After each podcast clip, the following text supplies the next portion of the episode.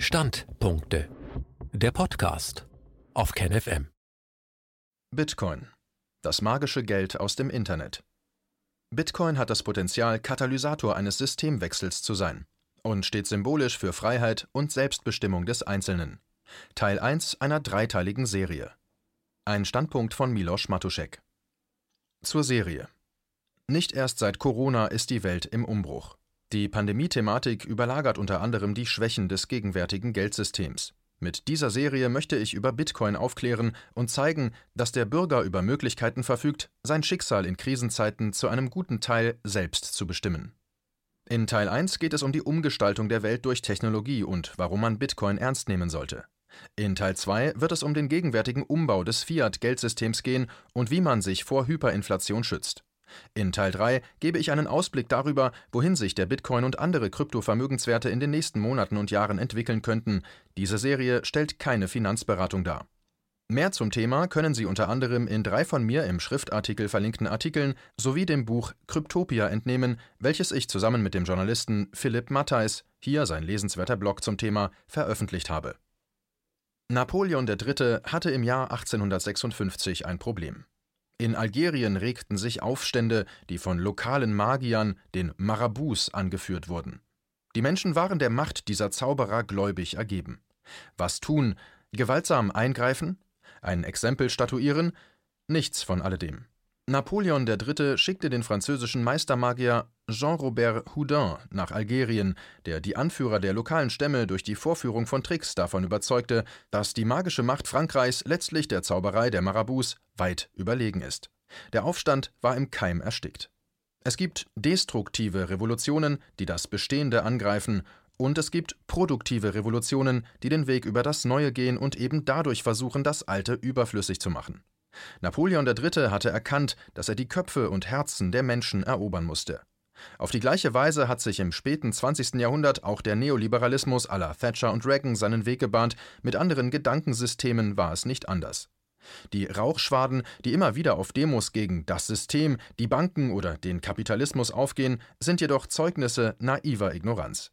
Steine auf Bankgebäude zu werfen, ist in etwa so effektiv gegen das Glaubenssystem des Kapitalismus wie der Versuch, den Papst zu stürzen, indem man unweit des Vatikans ein Protestcamp aufschlägt. Der Weg der Überwindung des Alten durch die Überzeugungskraft des Neuen wurde seit jeher von technischen Revolutionen beschritten. Henry Ford hat keine Pferde vergiftet, um für das Automobil zu werben. Die Mobilfunkbranche hat keine Telefonzellen zertrümmert, um Handys salonfähig zu machen. Die Hollywood-Studiobosse haben keine Theater angezündet, um Kinos beliebt zu machen. Technologischer Fortschritt zieht dem alten System schlicht irgendwann den Stecker. Telefonzellen sind heute verwaiste Hundetoiletten. Kann das, was für die Technologie gilt, nicht auch für soziale Systeme gelten, für die politische Teilhabe, das Wirtschafts- und Geldsystem und letztlich die Funktionsweise von Gesellschaften insgesamt? Eben diese Revolution des Denkens könnte mit Hilfe der Blockchain-Technologie gerade erst begonnen haben. Diese bietet eine dezentrale, nahezu fälschungssichere, transparente und im Idealfall autoritätsfreie virtuelle Infrastruktur mit zahlreichen Anwendungsgebieten von alternativen Währungs- und Zahlungssystemen über smarte Verträge, Buchführung, Dokumentation und Prognostik bis hin zu E-Voting oder Charity. Übrigens unabhängig davon, zu welchem Preis virtuelle Münzen gerade gehandelt werden. Eine Revolution auf leisen Sohlen. Der Aufbau neuer Strukturen erfolgt dabei auf eher leisen Sohlen. Schon der Urtext der Bitcoin-Bewegung, das White Paper des bisher anonym gebliebenen Bitcoin-Gründers Satoshi Nakamoto, rief nicht aller Marx dazu auf, dass sich alle Proletarier dieser Welt vereinigen sollen. Die Vereinigung der Kräfte ist bereits dezentral als stille Teilhabe an einer technisch überlegenen Neuerung integriert. Bitcoin ist eine unblutige Revolution, die sich subversiv ins gegenwärtige Finanzsystem eingeschleust hat und jedem Menschen auf der Welt relativ niedrigschwellig die Möglichkeit gibt, daran teilzunehmen. Diese Revolution bahnt sich nun langsam aber sicher den Weg in die analoge Welt. Bitcoin mauserte sich im inflationsgeschüttelten Venezuela zu einer Art Reservewährung, ebenso in Nigeria, wo Bitcoin die höchste Verwendung weltweit genießt. In Österreich kann man Kryptowährungen in allen 1800 Postfilialen kaufen, ebenso in Kroatien. In der Schweizer Stadt Zug kann man schon seit Juli 2016 Dienstleistungen der öffentlichen Verwaltung per Bitcoin begleichen. Im Jahre 2021, zwölf Jahre seit der Geburt des Bitcoin, haben auch große Banken angefangen, Bitcoin als Vermögensklasse ernst zu nehmen. Firmen wie Tesla oder MicroStrategy flüchten mit einem Teil ihrer Cash-Reserven aus dem Dollar in Bitcoin, um der Geldentwertung zu entgehen. Während der Dollar in etwa 15 Prozent jährlich an Kaufkraft verliert, hat der Bitcoin im Schnitt jährlich etwa 200 Prozent hinzugewonnen, mit zwischendurch allerdings ebenso kolossalen Zugewinnen wie Abstürzen. So volatil der Bitcoin auch ist, hat sich eine Investition bisher für alle ausgezahlt, die bereit waren, ihn mehr als zwei Jahre zu halten. Das Revolutionäre der Blockchain-Technologie besteht in der weitgehenden Neutralisierung von Mittelsmännern, Vermittlern und Gatekeepern, egal ob Bank, Staat oder Vermittlungsportal. Kryptographie ersetzt zentrale Institutionen. Wozu teure und langwierige Überweisungen über das Banksystem vornehmen, wenn es per Blockchain in Sekunden günstiger und sicherer geht? Wozu noch Aktien über Börsen handeln, wenn es auch von Person zu Person möglich ist? Wozu noch mühsam Wagniskapital für eine Geschäftsidee einwerben, wenn sich heute per Crowdfunding ganz neue Möglichkeiten ergeben? Inzwischen haben Blockchain-Startups über Milliarden Dollar durch den Verkauf ihrer virtuellen Münzen, Tokens, realisiert, welche quasi als Aktienersatz fungieren. Noch weitgehend außerhalb von klassischen Bankdienstleistungen entsteht eine neue Finanzwelt, die wie ein Tsunami in der Lage ist, die Machtverhältnisse vom Kopf wieder auf die Füße zu stellen. Wozu Darlehen von Banken aufnehmen, wenn man sie auch aus der Krypto-Community, also Peer-to-Peer, -Peer, beziehen kann? Das Finanzsystem bewegt sich durch die Ausbreitung des Kryptogeldes weg von Institutionen und zurück in die Hände des Einzelnen. Es ist kein Wunder, dass Zentralbanken und viele große Geldhäuser vor Anlagen in Bitcoin und Co warnen. Wir erleben eine globale Systemkonkurrenz, ein nicht alltägliches Ereignis. In der technischen Neuerung liegt auch eine gewaltige Chance zur Selbstermächtigung für die junge Generation. Generationentechnisch befinden wir uns seit den Nullerjahren auf den letzten Metern einer Einbahnstraße. Die Generation Y, etwa ab 1980, lebt überwiegend noch nach den Mustern der Babyboomer-Generation. Selbst wenn sie deren Prämissen zu hinterfragen beginnt, glaubt sie mehrheitlich noch an die Deals, Vereinbarungen und Versprechen, die im Kern lauten: Spiele nach unseren Regeln und es wird sich für dich auszahlen.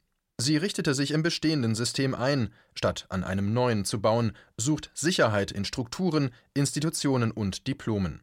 Für die Generation Z, etwa ab 2000, könnte die Entdeckung neuer Tätigkeitsfelder und Welten sogar zu einer existenziellen Notwendigkeit werden. Die Teenager von heute werden sich nicht mehr einem Verzwergungsprogramm der alten Pädagogik oder einem gesellschaftlichen Miniaturdenken unterwerfen wollen, wenn parallel etwa gleichaltrige Schulabbrecher und findige Nerds mit revolutionären Ideen ihre technologische, finanzielle und intellektuelle Unabhängigkeit erreichen. Der heilige Frühling des Geldes.